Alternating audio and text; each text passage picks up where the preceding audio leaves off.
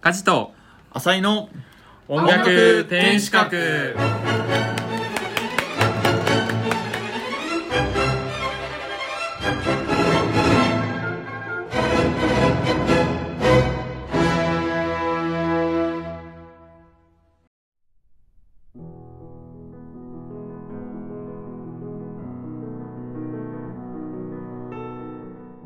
この番組は同じオーケストラに所属する年齢も経歴も全く違う4人が音楽の新しい楽した噛んだいいよいいよそのままそうそっから文章から。えー、この番組は年齢も経歴も全く違う4人が、えー音楽の新しい楽しみ方を見つけるゆるトーク番組です。ということで完璧だ、はい。完璧。ということではい。第5回ですけれども、じゃあまず恒例の、えー自己紹介自己紹と介ですね。お願いします。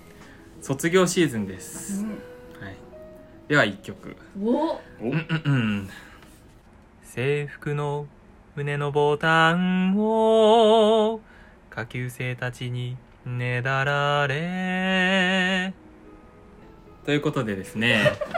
はい。なんかすごい笑いこられてましたけどはい僕あの卒業シーズンということでよくこの斉藤由貴さんの「卒業」っていう曲堤恭平さんの作曲のこの曲最近また聴くようになってですねめっちゃいい曲だなと思って聴いたり歌ったりしてます。たりしてんの？あのポケカラっていう携帯のアプリがありまして、ああるよね。ははいい、イヤホンをして歌うと結構クオリティよく撮れるんですよね、はい。はい、いつかお聞かせしたいですね。クオリテちなみィはいに実際にあのボタンをねだられたりとかしたあそういうのは一切ありません。は残念すぎる。い、はい、めでたしめでたし。めでたしはい。えじゃ自分言う名前言ったっけ？言ってなかったですね。今日は一言。もう 今日ダメだ。張り切りすぎて。どっからやろうかな本当に。いいよいいよじゃあ今から名乗って。家事でした。火事でした。火事でした。はい。よろしく。はい、えー浅井です、えー最近のホットトピックスはこの一昨日ですね。あ実は僕インターンに行ってる会社があるんですけどお、ー。まあ、インターンっていうかバイトなんですけど、のえっとテニス大会で、えっと、最下位になったあの 罰ゲームにあの女装 女装してヘビーローテーションを踊らされました。ええ見たい。いやないです。あ 頼もう。えーっとカットですし カットですし、えー今話したことを後悔しました。知ってる。知らないと思って話したのにいあやでもあれですよ。あのワンフレあの冒頭だけです。イントロだけです、へー。見してもらおう。うん。はい。見たいですね。っていうあの後悔しました。ちなみにあのちょっと関連してですね僕も実は内緒なんですけど高校3年生の時にサンシャイン池崎の格好をしてインフルエンサーあの 踊ら踊らされましちょったあの指定からの前後がぐちゃぐちゃだったんですよ。サンシャイン池崎の格好をしてあのえっと乃木坂のインフルエンサーを踊ったの。ねあの感想部分でネタをやるっていうのをやりました。ネタもやったの？やりました。あすごいはいやらされましたモねリモリだ意外と経験してんねみんなねねいろいろ。ここカットで。動画見して後で。ないです。ひどい俺だけやられるパターンだこれ。ねちょっとね古すぎてないです。はい。はーい、あさこです。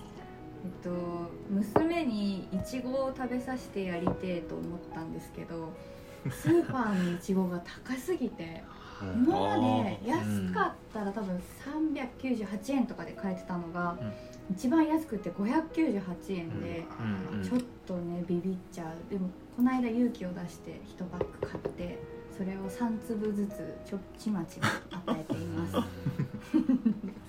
塩谷です僕も娘の話なんですけど最近なんかすごい抱っこしろっていう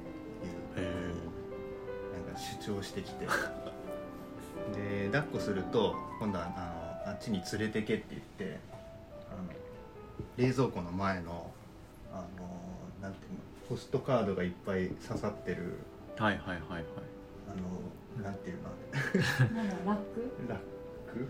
みたいなところに行ってであのそれを選ぶみたいな。選んで出し入れするみたいなのがすごい好きみたいへででそれの流れであの壁にかかってるあの物小物置みたいなところに連れてったらめちゃくちゃな泣いて 嫌がってで何がと思ったらなんかマトリョーシカが置いてあってでそれがなんかすごい怖いみたいで。えまだまだ1歳とかで全然なんか訳も分かってないはずなんだけど、うん。多分見た目が怖いん。だあ別に開けたらなんか同じの出てきたやべえとかじゃないんです。もう本当近づくだけ置いてでる嫌な顔して。へえ。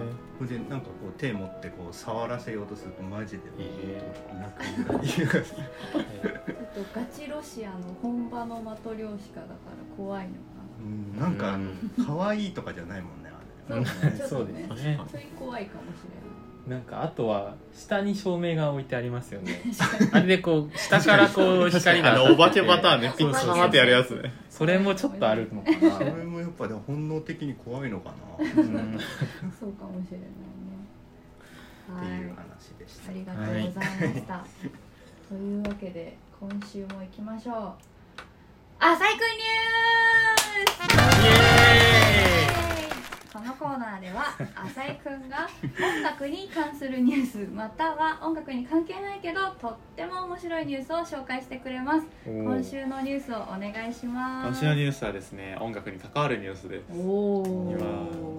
でえっとまあもしかしたらこれをちょっとねもう放送されてる時にはちょっと時すでに遅しって感じだと思うんですけど、えーちょうどこの収録日からうんの明日にえーっと前橋帝国カルテットという、えーっとカルテットのコンサートが開かれます、うんうん。でちょうど僕とカジは行くんですけど、はい、これがとても楽しみですね。うん。っていうニュースです。ちなみにその前橋帝子カルテットっていうのはあの前橋帝子さんっていうそのもう何歳くらいだろう？80歳ぐらいうーん。前80前ぐらいですかね。すごいうんもう高齢なんですけどまだバリバリなんか弾いてらっしゃるうん。バイオリニストの方がいてその方が作ったカルテットで、うん。えーっとセカンドバイオリン久保田さんかな、うん。でビオラに川本よし子さん。でチェロにですね、えっとまあ、僕らはチェロなんで特に思うんですけど、えっと、原田貞夫さんという、あの世界のもう東京カルテットっていうね、あのカルテットで一世を風靡した方が、えっと、やってるとうん。いうことで、もうその音を生音を聞きたいと、いうことで、えー行きますと。それはすごい楽しみですね。楽しみですね。しかもしかもですよ。なんかあの多分その前橋帝国カルテットまあもちろんネットのこの紹介記事で見たちょっとパクリというかそこはソースですけど多分今回が最後らしいんですよ。そうなんだ。そうなんですよ。なんかそもそもこのカルテットのえっと走りが前橋帝子さんってずっとソロでやってた方なんですね、そうですね。であの要はソリストでコンチェルトとか弾いてる方だったんですけど、うん。その方があの死ぬまでに要はカルテットの世界をあの私は経験したいということでソリストをまあもうソリストよりもカルテットみたいな感じでカルテットをやろうっていうので組まれたんです。だから前橋帝国カルテットなんですけど、ん。メンバーを集めて。でその方がもう次あの死ぬまでに、えっと、ベートーベンのバイオリンソナタかなを全曲やりたいと。んだからまあしコンチェルトじゃないけど室内楽の的なソロというかに集中すると全曲やるんだ私は。ということだからカルテットは今回で一区切りであると。いうのでまあだからそのポスターとかにも最後のベートーベンの挑戦みたいな。あの今回やる曲もベートーベンなんですあのベートーベンの弦楽四重奏曲を多分前期中期後期から1曲ずつぐらい、うん。確か1曲中はあの有名なセリオーソっていうセリオーソですね。曲をやるんですけど、もうベートーベン3曲もめちゃめちゃハードプログラムめっちゃ楽しみですね。そうですよね。確か4番とセリオソと14番だったと思うんですね。14番14番はまあベートーベンの四重奏の中でも傑作と名高いものですよねなんか楽章いっぱいあるやつ楽章いっぱいあるやつですね。へえ七楽章。いやでもめっちゃいい曲。うん。すごい。あーそうそうそうが入ってるがもうすごい楽しあみというかれあるんだすごい本当に楽でしみだねなんか原田佐藤さんって普段ドイツに住んでらっしゃるんですけど、あの多分この1ヶ月ぐらいの日本に来てらっしゃって、大阪泉ホールでの大阪名古屋のホール、うんうん。で高崎群馬の高崎芸術劇場っていうのがあるんですけど、うん。そこでの公演をやって東京公演が最後で明日、うん。だからあの1ヶ月ぐらい2週間ぐらいかな、へー。練習も含めて多分1ヶ月ぐらいかけて、へー。今回のカルテッドのコンサートをやってらっしゃるうんということなので、うん。やっぱりもう YouTube とかでねあの映像あと CD とかはすごいよく聞いたんですけど、うん。生は楽しみですよねやっぱね、楽しみ原田さんってあんまりもう演奏活動とかされてないとまあいうようなどちらかというと教育とか？そうですね。あのそれこそ斎藤記念オーケストラとかも、に乗ってらっしゃったんですよ本当にここ1年2年はそれもちょっと機会が減っていて、うん結構あの小沢誠治記念塾っていううんオペラプロジェクト、あ小沢誠治中塾。音楽塾。音楽塾ですね、がをやってて結構教育の方こうあの重きを置いてらっしゃるなという印象があります、だからねレアだよね、そうですね。だから結構少ないと思うんですよね、うん。だからなんとか滑り込めたなと思いながら。本当に。へーいいな。我々のオーケストラも一度ご指導いただいたことがあるんですよね佐野さん。そうですね。だからでもその時はあの、うん。本当急だったんで、うん。あの別に楽器を持ってきていただいてどうこうとかうん。じゃなくてもすごかったんですけどうんあの俺は自分の楽器じゃねえと弾かねえ。って言って あのすっげえ弾き真似をして「はい」とか。言うんですけどお茶目。そう。だけどちょっと生音を聞きに行きたいなと、えーすごい楽しみですね、またあの感想はこの番組で。まあそうですね。ぜひまたいつか。言えたらどうかなはいと、またよろしくお願いします。はい。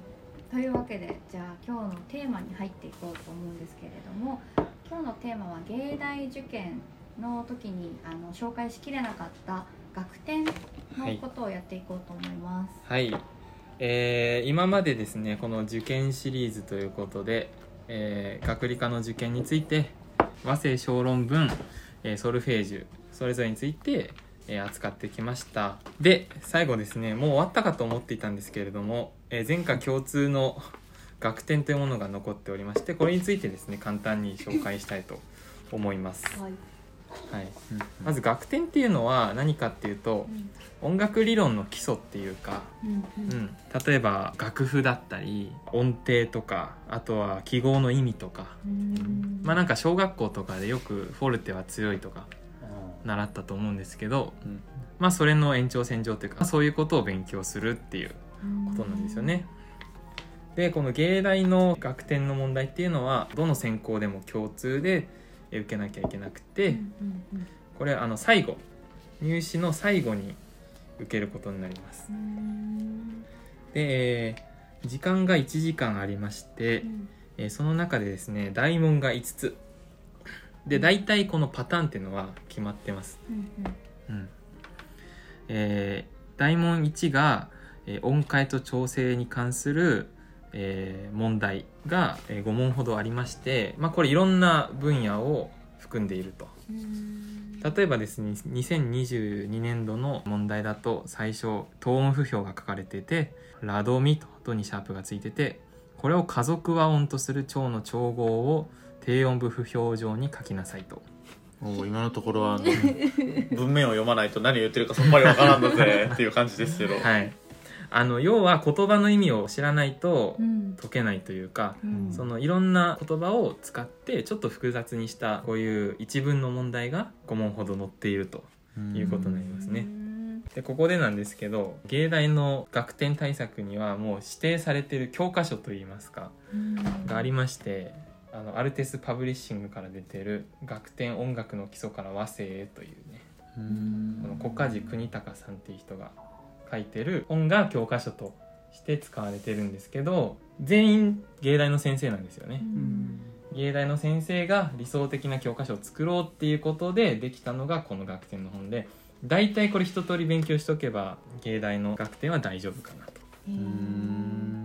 あとはですね音楽の友社から出てる、えー菊池さんの「学点音楽家を志す人のための」っていうこの本がですねもう分厚いんですけどね。これは学点を全て網羅してますね。もうこれを読めばあそういうことなんだと。より詳しいいろんなことが書いてあるんでかなり古くてちょっと入手困難なんですけどこれはおすすめですね。このエラの本をやっとくと1問目はまず大丈夫と。なんか面白いの探して面白いいの面白いの面白いの。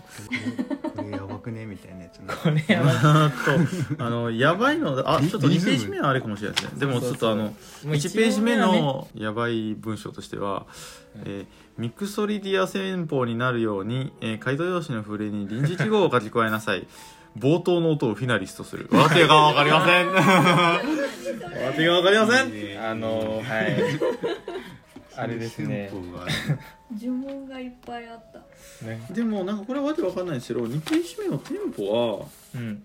意外となんかあの普段使うじゃないですかテンポ記号とかって、うんうん結構いろいろ言葉の意味あとですね。常にスタッカートでほにゃららスタッカート、うんほにゃららに該当するイタリア語を書きます。あー動きを持ってなんとかセンプレ。先輩おセンプレ。正解ですセンプレスタッカーおトおやったわあそういうのよく使いますよね。確かに一問解けた。動きを持動きを持ってアニマートえでもなんとかモートそうなんとかモート。か。っこモート。本望こもおお大正解。すごい。おおいけるいけるいける。勘で答え。る行進曲風になんとかマルシア。うん。これアラマルシアとかなんか。ああ正解です。おお知らないなんかね最近やった曲にあったと思いますアラマルシア直ちに弱くあこれもよく出てくる。なんとかピアノえっとピューピアノスビット。スピット。かそあそうスピットピアノ確かに。で正確なテンポでがテンポなんちゃうあ正確なテンポ正確なテンポーこれはあんま見ないですね。見ない。わかんないな。テンポテンポプリモはね最初のテンポですね。ちゃんと。テンポちゃんと。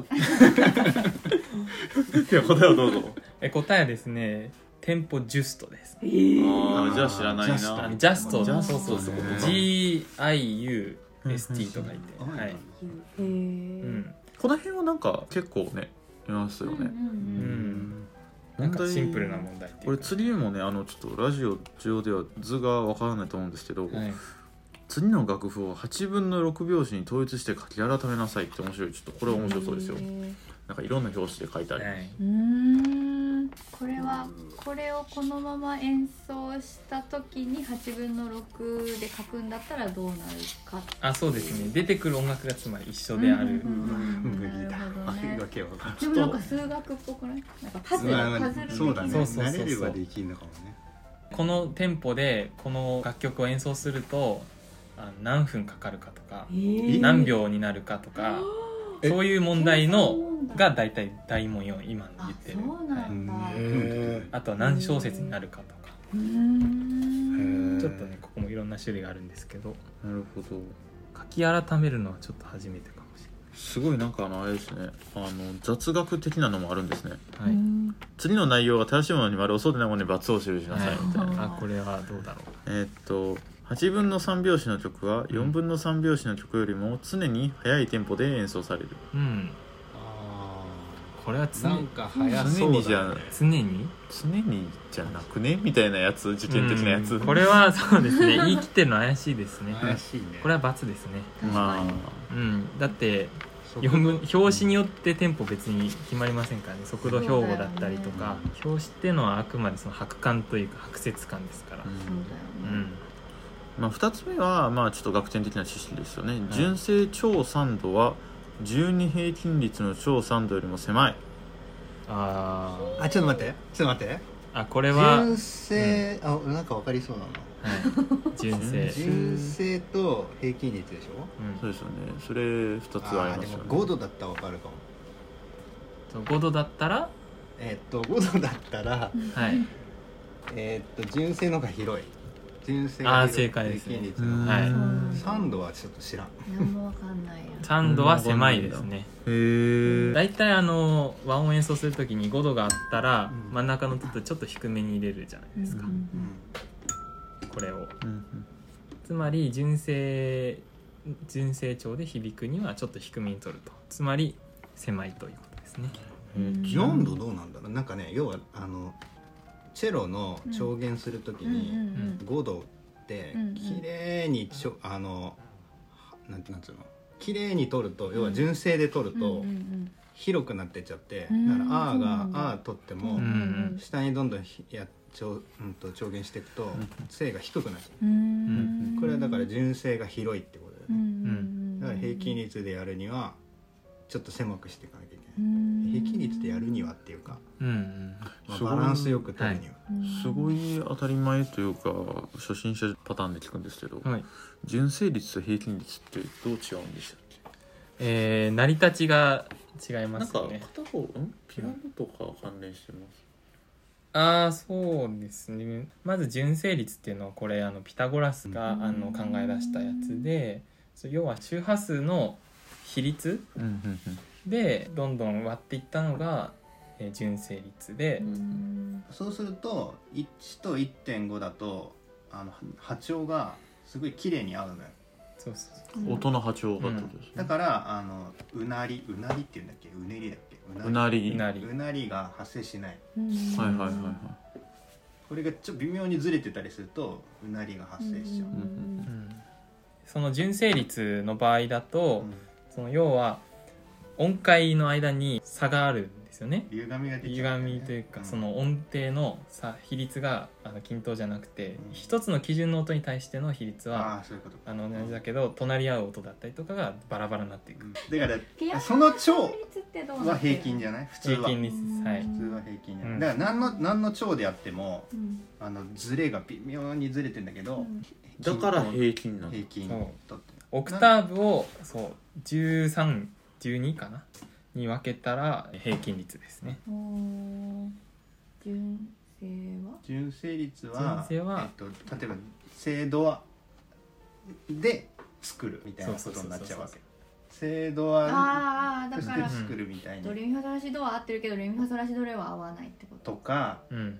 ドミソは綺麗にあドソドドソは綺麗にいくんだけど、うん。えっと、ミシはダメ。はダメみたいな、うなんかそのここを綺麗にするために他が歪みが出ちゃって、うん。あの平均率よりずれてるみたいうん。だからそのメロディーを純正率で演奏しちゃうと変な感じになるんですね、じゃあ純正率って何のためにある和音を演奏する時のためですよね確かにピアノはねあのそんな、ね、やるたびにだってお1個の鍵盤を押したら1個の音が出るから、ん。できないですもんね、うん。まさか調律師があの「はいはい」とかやってるわけにはいかんし、なるほど。だからあの均等にどの音にもなんていうか不平等を逆に貸してるというか、ちょっとずれを貸しやってもらってる。と、うんこれはまあちょっとあの真面目な純正率と平均率の話、まあちょっと気になっちゃったから言いましたけど、はい。ここから先が突然雑学チックになります。おはいビオラはフランス語でアルトと呼ぶ丸か×かえ。ー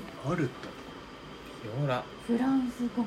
でもアルトってちょっとなんかでかいみたいな意味合いあるからバイオリンよりちょいでかなビオラみたいな。ありそうな気はするけどね丸。丸？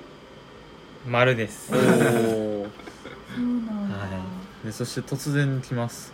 日本の伝統的な琴あの琴ってあうん。の楽器の琴ですね、は13本の弦を持っている。13本もあるか。そんなんあるっけ？えっ、と、えミラシドミファラシドミファラシでしょ？ミラシドミファラシドミファラシ多分合ってるおー13 なんでなんで覚えてんのそれ？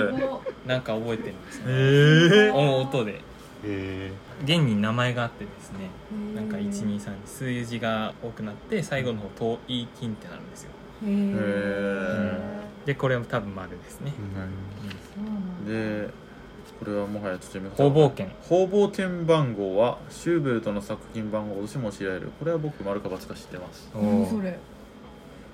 えーわからん。方々券って何だ？なんかあのバッハの BW なんちゃらみたいなみたいなやあー。みたいな。あとかのモーツァルトの場合はケッヘル番号ってついてる。うんうん K なんとか。うんうんうん。それです逃亡券番号って聞いたことあるけなどシューベルトだかシューベルトはねこれ多分ねルトのはずなんですよね。ああそうですね。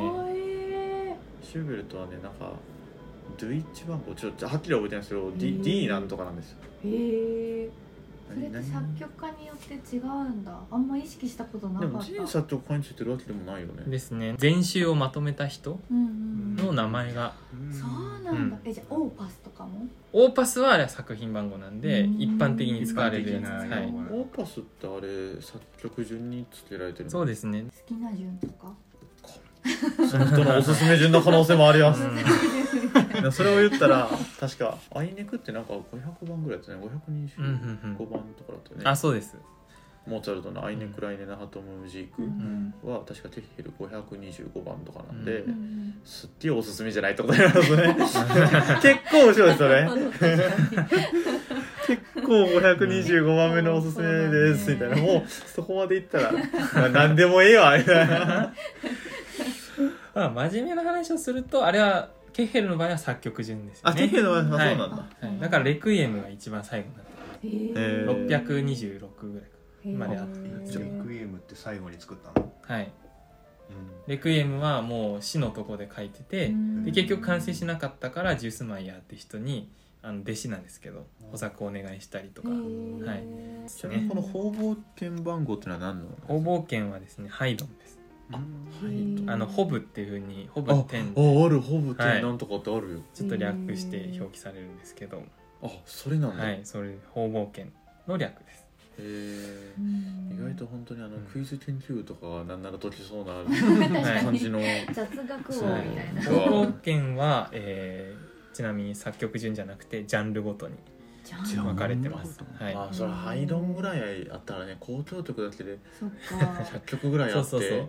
やっぱ公共曲でまとめちゃった方が。それでカルテットだけで何曲あんだまたみたいな感じ、はい。うんうんうんうん70いやもっとありますね。80曲ぐらいありますかね。すごいな。うん。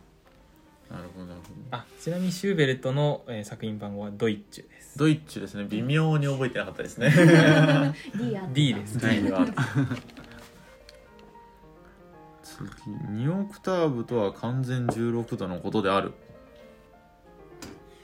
15じゃんなんかちょっと俺もそんなき可能性マジ？え？えっとですね数えるとうん。レが2度でしょ？ドと？二で2345678911234512345です。お15なんだ。騙されますよね失礼しました。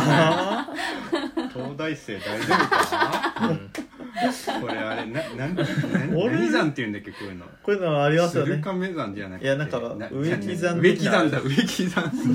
なんかあのえ道に道に植木を3メートル間隔であの植えますと、うんうん。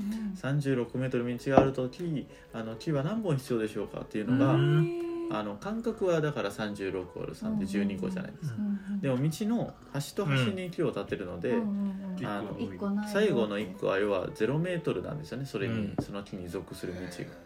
だから最後1個足さなきゃいけないんです。だから13本 大丈夫大丈夫。わ分かんなくてもお前あの合ってたから。うん。あまあねその数はで間違え間違えた。間違えた。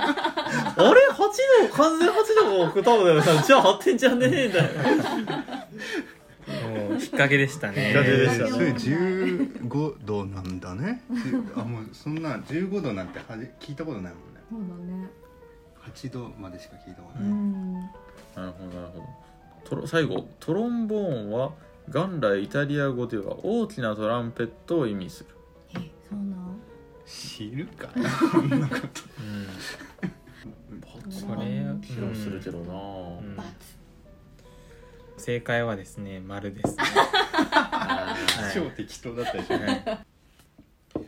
そうですね。こういうちょっとー雑学的な。結構雑学的ですよねこれはまあ勉強というよりも普通に知識としてあるかっていうねことだと思います。えこんなの勉強すんの？まあまああのほら、い。純正率ってあのどうだろうそうですね。さ知ってた上で数えるじゃない、うん。こんな何日本の伝統的なことは13本と剣を持ってるこんなのはねどこから出るかわかんないから本当にどれぐらいもともと知ってるかっていうところを試してるんだと思いますね。まあでも大体丸×なんで2択なんで、はいはい、うんのび太くんじゃなければ多分いくつか正解するかなと、か単純に言っても半分当たるもんね、はい。大門のにはあの楽譜を使ってそのそこで鳴ってる和音が何かとかあとはちょっと時間かかるのが胃調して楽譜に書きなさいというこの部分をここからここまでをというのがあってあのそれがねちょっと時間かかるんですけどさっきもちょっとやってて分かったかもしれないんですけどその一つ一つの問題でいくつかの要素を踏まえなきゃいけないと。ちょっと複雑にしてあるところがあるので意外と時間がないんですね。確かにこのこれ試験時間1時間1時間です結構ないよね多分ねこれ、はい。忙しいね。うん。あんなさっきのあのわちゃわちゃ言いながらクイズみたいな感じの時間はないよね。そうなんですよね。